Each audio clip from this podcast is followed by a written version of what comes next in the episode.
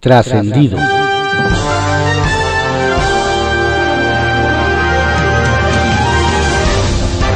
Continuamos con la audiosíntesis informativa de Adrián Ojeda Román, correspondiente a hoy, jueves 23 de septiembre de 2021. Demos lectura a algunos trascendidos que se publican en periódicos de circulación nacional. Templo Mayor, por Fray Bartolomé, que se publica en el periódico Reforma. En la carrera por la sucesión en 2024, Claudia Sheinbaum tiene más de un aliado en Palacio Nacional. Se trata del vocero presidencial Jesús Ramírez, quien no oculta ni tantito su preferencia por la jefa de gobierno. Y quien no lo crea, no más necesita asomarse a sus redes sociales. Ahí se puede ver, por ejemplo, que hasta en un asunto estrictamente de la Cancillería, como fue la reunión de la CELAC, Ramírez prefirió darle un retweet a Sheinbaum que al propio Marcelo Ebrard. No hay que olvidar que el vocero pertenece al ala dura de morenistas, a la banda de los puros que se identifican a sí mismo como los únicos representantes del López Obradorismo. Este grupo, en el que también se puede incluir, por ejemplo, a Martí Batres, se opone tanto a Ebrard como a Mario Delgado o a Ricardo Monreal. Y aunque ellos dicen que es por principios, en realidad ya está claro que es por puras ansias de no perderse el pastel de Morena.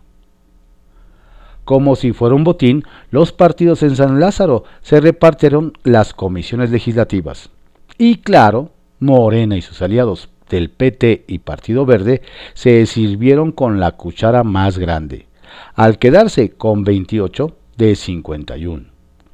Varias asignaciones llaman la atención, como el hecho de que los petistas presidirán las comisiones de infraestructura y relaciones exteriores. Exacto, se trata de los mismos que apoyan el régimen de Nicolás Maduro y que se identifican con el camarada Kim Jong-un de Corea del Norte. Y la de Hacienda quedó en manos de el Partido Verde. La iglesia en manos de Lutero sería más congruente. Otro cambio extraño fue el de vigilancia de la Auditoría Superior de la Federación que ocupaba Movimiento Ciudadano y le fue arrebatada por los morenistas para poner ahí a un tricolor. ¿A poco quieren en la supervisión de cuentas sea todo un primor? Es pregunta. En el bochornoso caso de la persecución de la Fiscalía General de la República contra 31 científicos destacados, Andrés Manuel López Obrador dijo que el que nada debe, nada debe de temer. Y eso debe ser cierto, pero en algún otro país donde se respeta el Estado de Derecho, porque al menos lo que se ha visto en este sexenio es que los caprichos personales desequilibran la balanza de la justicia. Y si no lo creen, que le pregunten a la familia de Laura Morán, la excuñada de Alejandro Gersmanero, a la que el propio fiscal le ha hecho pasar un infierno judicial. Por cierto que ayer el presidente se sinceró y dijo textualmente, soy obsesivo, no me gusta delegar. Y lo más curioso es que nadie lo desmintió. Circuito Interior, que se publica en el periódico Reforma. La reunión entre la jefa de gobierno, Claudia Sheinbaum, y el alcalde electo de Coyoacán, Giovanni Gutiérrez, se resumió como un encuentro institucional y productivo. Y dicen que los dichos comenzaron a tomar forma de hechos en estos días.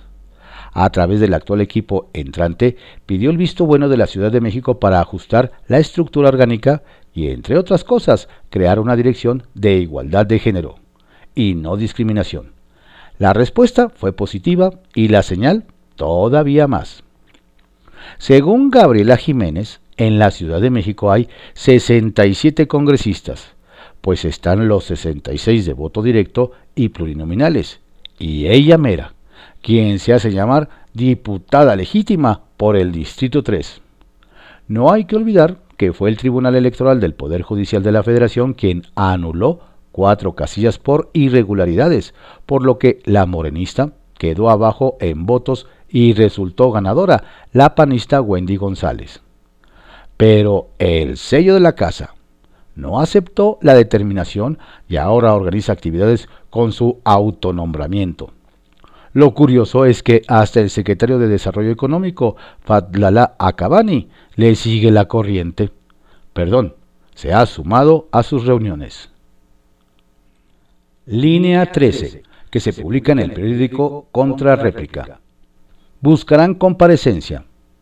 El PAN en el Congreso de la Ciudad intentará por segunda vez citar a comparecencia al titular de la ADIP, José Antonio Peña Merino, a fin de aclarar las cifras de mortalidad por COVID-19, ya que el número de 49.940 fallecimientos puede ser un maquillaje porque habría más.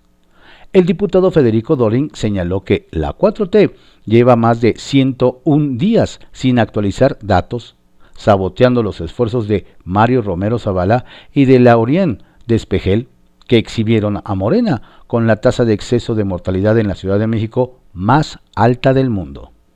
Completarán vacunación. Entre este miércoles y el jueves, el gobierno de la ciudad espera la confirmación de la llegada de alrededor de 2 millones de dosis de vacuna AstraZeneca. Eso nos ayudaría a cumplir con los de 30 a 39 que nos faltan. Son alrededor de 140 mil vacunas, algo así dijo la jefa de gobierno, y precisó que además se daría información de la vacunación de 18 años y más antes del viernes para que se aplique antes de octubre. Finalmente dijo que en tres alcaldías se completó, hay 250 mil personas que no completaron su esquema, pero lo que se realizará es un esquema de vacuna a rezagados. Regresan estadios al 75%. El América y Chivas de este fin de semana en el Estadio Azteca será con un aforo de 75%. Así lo dieron a conocer los organizadores a través de sus redes sociales.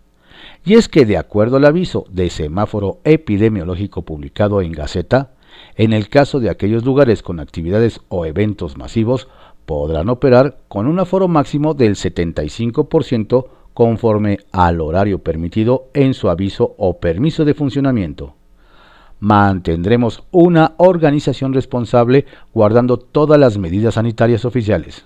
Precisaron. Ya veremos cuántos contagios se reportan. Sesiones solemnes.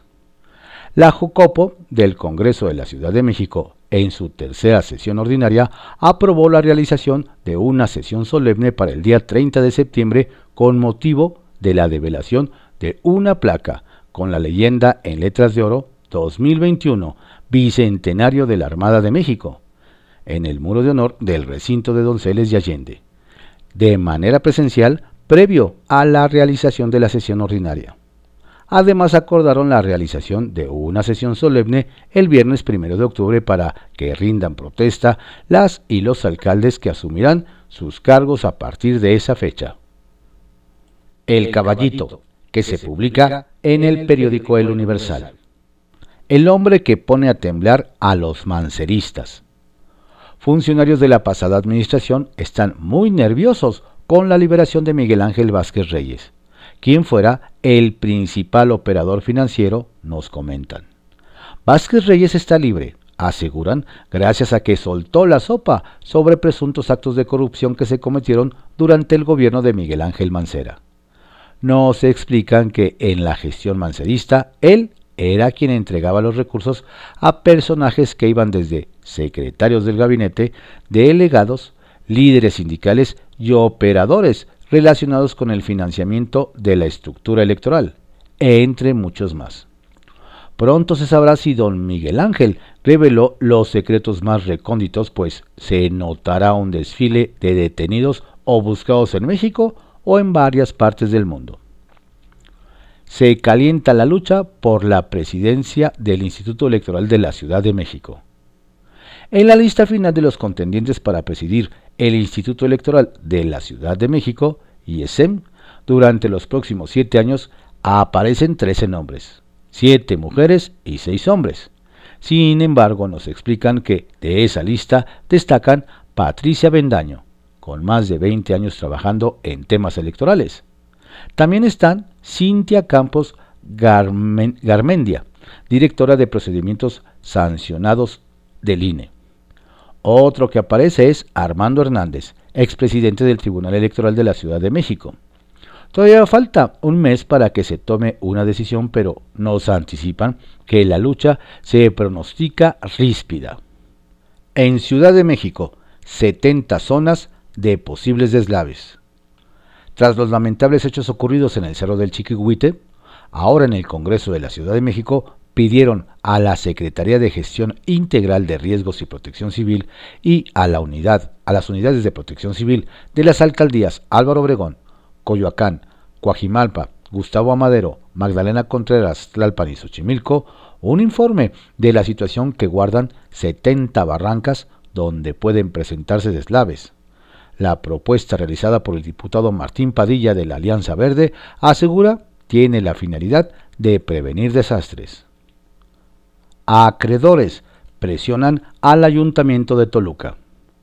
Complicado será el último trimestre del año para el alcalde de Toluca, el morenista Juan Rodolfo Sánchez, pues dicen los proveedores que ayer se manifestaron frente a la sede del ayuntamiento que no van a dejar de presionar para que les paguen los adeudos mostraron oficios y facturas de las compras realizadas durante su administración, no de anteriores gestiones, como se trata de justificar el edil.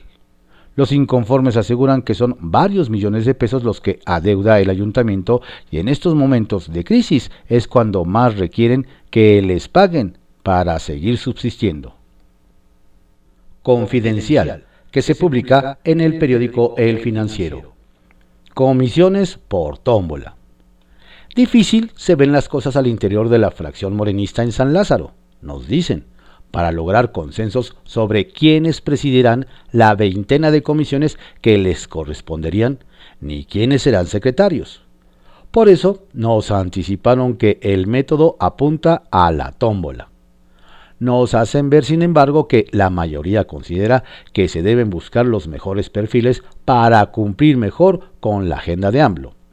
Por lo menos nos dicen ya tienen casi perfilados y seguros a Erasmo González en presupuesto, Manuel Rodríguez en energía y Juanita Guerra en seguridad ciudadana. Afinan Mirilla contra Mancera.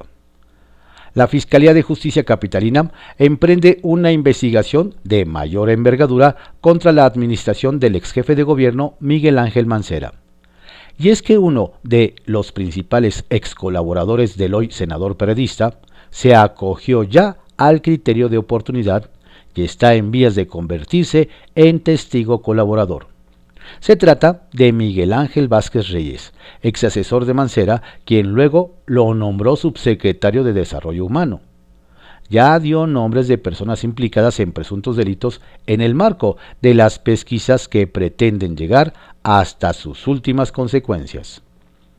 Códice en copia el presidente López Obrador agradeció el gesto del Papa Francisco por enviar copias de códice que serán exhibidos en la exposición que se montará por los 700 años de la Fundación de México Tenochtitlan y los 200 años de la consumación de la independencia.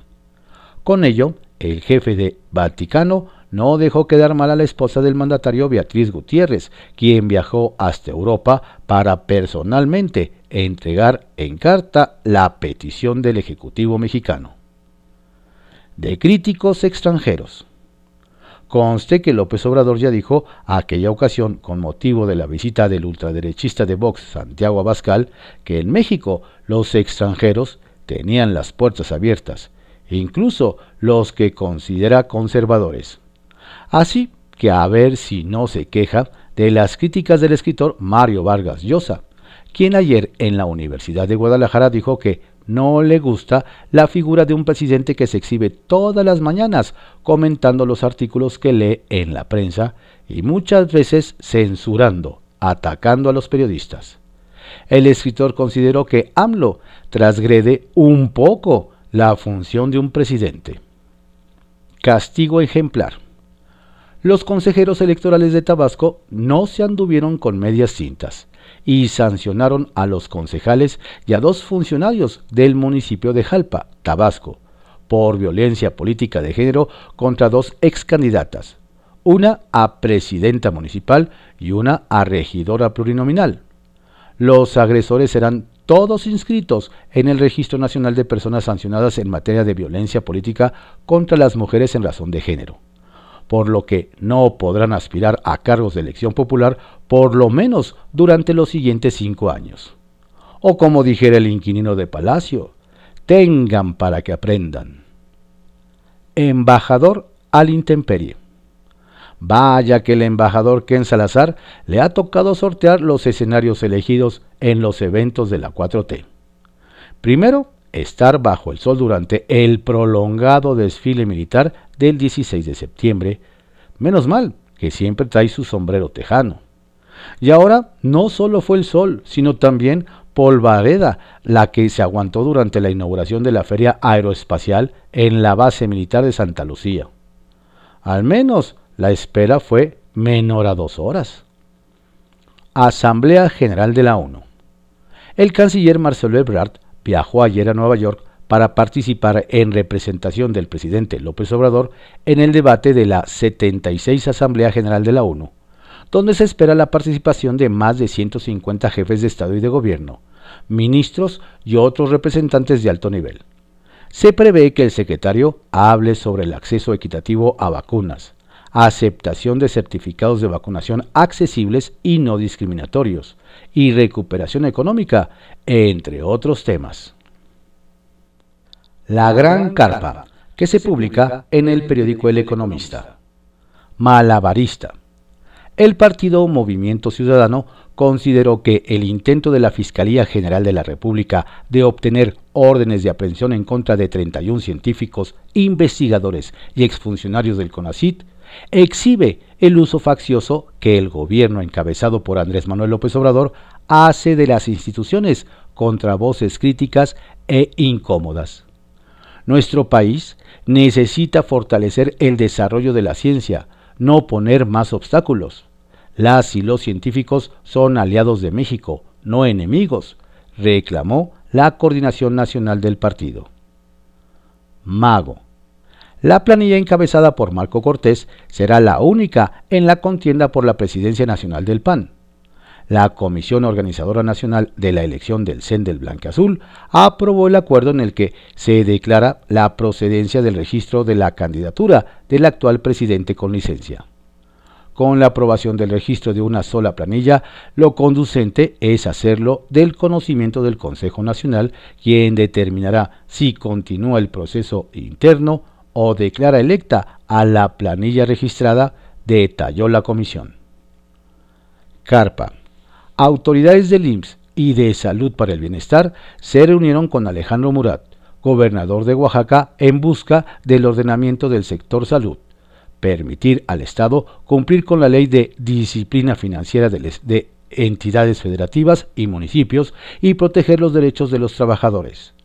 También se llevó a cabo una reunión para favorecer el abasto de medicamentos principalmente oncológicos para ayuda con los requerimientos formulados por madres y padres de familia de las y los niños, así como de las y los jóvenes oaxaqueños.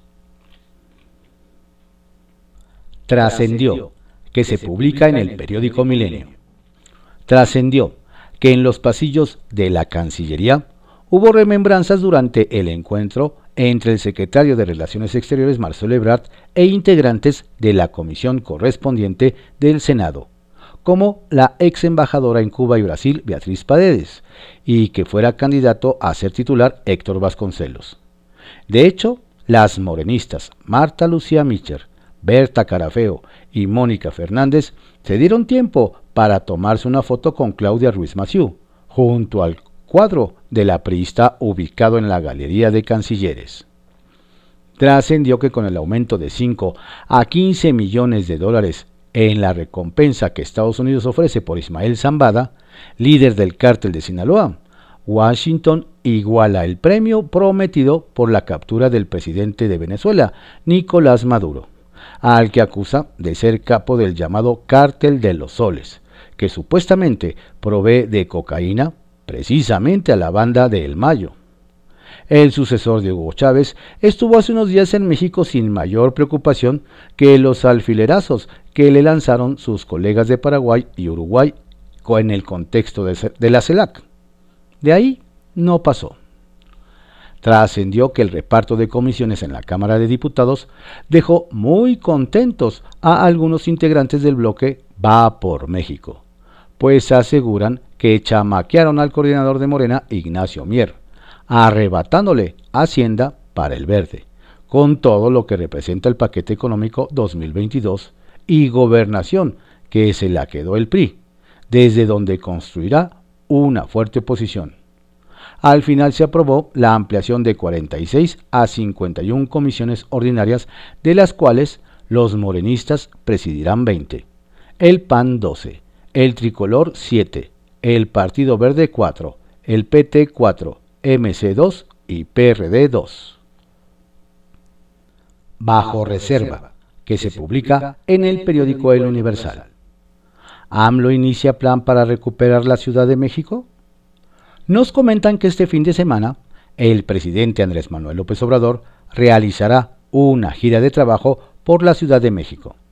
Se tiene confirmado que este viernes a las 17 horas el presidente visitará el Parque Ecológico de Xochimilco para supervisar los avances del programa Jóvenes Construyendo el Futuro y donde estará acompañado por la jefa de gobierno Claudia Sheinbaum, una de las aspirantes a la candidatura presidencial para 2024 nos hacen ver que una gira de trabajo del presidente López Obrador dentro de la ciudad es algo poco común, pues generalmente siempre viaja al resto de los estados de la República.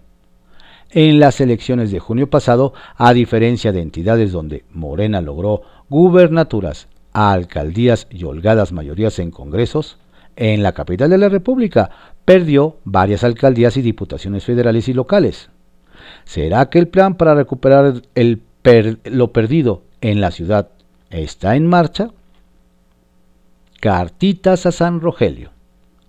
Aún faltan tres meses para la Navidad, pero en San Lázaro los diputados de la oposición ya tienen lista su cartita Santa Claus. Durante la comparecencia de hoy del secretario de Hacienda Rogelio Ramírez de la O, nos comentan que los legisladores cuentan ya con una larga relación de preguntas y peticiones para el funcionario federal. Entre ellas nos adelantan un aumento presupuestal para los municipios, así como mayores recursos para el sector salud. Por lo, por lo, pronto, mientras se ve si Santa lleva o no regalos, el presidente de la Cámara de Diputados, Sergio Gutiérrez de Morena, tuvo diálogo con los diferentes grupos parlamentarios para buscar que la comparecencia de don Rogelio se desarrolle en un clima de respeto y que sea una sesión civilizada. Las altas prioridades del PT. Cifras récord de feminicidios, persecución de científicos, crisis migratoria en ambas fronteras son algunos de los temas que preocupan a muchos mexicanos, pero no a la bancada del Partido del Trabajo en el Senado. En esa fracción están abocados a temas torales. Por ejemplo, la iniciativa que presentó para que el escudo de la bandera nacional luzca bien. El senador, por Durango González Yáñez, presentó dicho proyecto de ley para que cuando el lábaro patrio se encuentre en posición de nicho, el escudo no se quede ladeado. Ojalá nos hacen ver que si los ocupados legisladores llegan a tener un pequeño tiempo libre, lo utilicen para hacer algún comentario sobre la millonaria multa que el INE impuso a su partido por desvío de recursos que estaban destinados a la operación de guarderías, pero que acabaron en campañas electorales. Kiosco, que se publica en el periódico El Universal. Amor y derechos. Faltan nueve. Ahora que en Querétaro se aprobó el matrimonio igualitario con solo tres votos en contra y dos abstenciones, nos cuentan que las miradas cayeron sobre nueve estados que mantienen el tema en la congeladora legislativa. Aguascalientes, Durango, Estado de México, Guanajuato, Guerrero, Sonora, Tabasco, Tamaulipas y Veracruz. En este sentido nos indican que activistas de diversas partes del país, sobre todo aquellos donde los nuevos congresos llegarán con mayoría de izquierda, hicieron un atento llamado a seguir el ejemplo de los queretanos de mayoría panista y pidieron no darle larga a los derechos. Pero como no todo es felicidad, nos cuentan que ahí quedan las palabras de ayer de la diputada queretana Elsa Méndez, independiente, quien votó en contra y de plano llamó a sus compañeros derechita cobarde. ¿Qué tal? ¿Llega el fin del privilegio?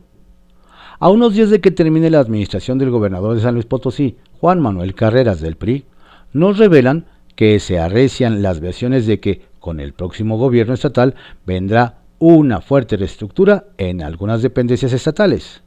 Entre ellas detallan la que más expectativas causa es la Secretaría de Seguridad Pública Estatal, debido a que, según el gobernador electo Ricardo Gallardo del Partido Verde, unos 40.400 policías no están cuidando a los ciudadanos, sino más bien a funcionarios, diputados, edificios públicos y hasta uno que otro empresario.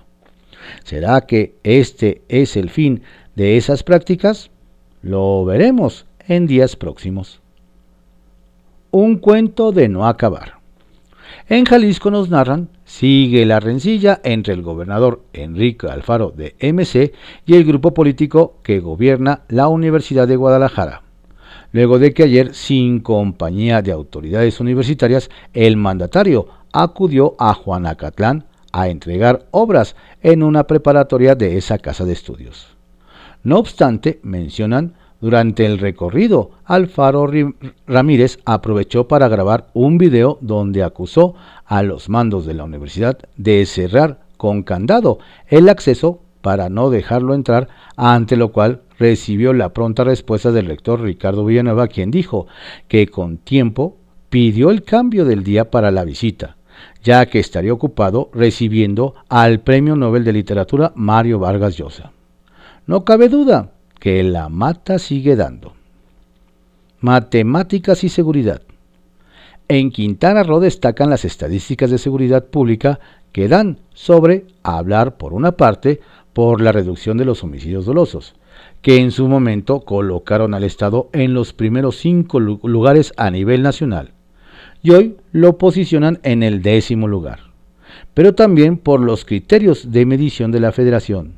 Según nos explican, quienes mantienen un llamado a revisar el tema es el gobernador Carlos Joaquín del PAN PRD, al dejar claro que si se considera a la población flotante, por lo más de 17 millones de turistas que anualmente llegan, el Estado estaría en el lugar 18 y no 10, tema que incluso reconoció en su momento el gobernador de Sonora, Alfonso Durazo, de Morena, cuando fue secretario de Seguridad y Protección Ciudadana.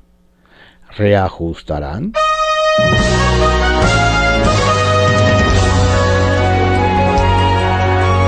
Estos fueron algunos trascendidos que se publican en periódicos de circulación nacional en la audiosíntesis informativa de Adrián Ojeda Román, correspondiente a hoy jueves 23 de septiembre de 2021. Tenga usted un estupendo día. Cuídese mucho, cuide a su familia. Si se cuida usted, nos cuida a todos. Saludos cordiales de su servidor Adrián Ojeda Castilla.